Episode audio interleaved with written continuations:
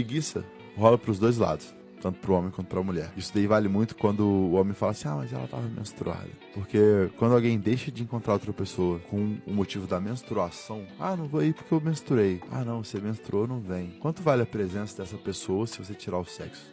Tá ligado? Já dormi várias vezes. Várias, várias, várias, várias, incontáveis vezes. Com pessoas que falam assim, pô, quero te ver. Eu falo, também quero, vem pra cá. Pô, a companhia é uma coisa boa também, né? menstruado e a companhia valeu mais, tá ligado? Quem não tem preguiça, mano. Você quer ver a pessoa, você não quer transar.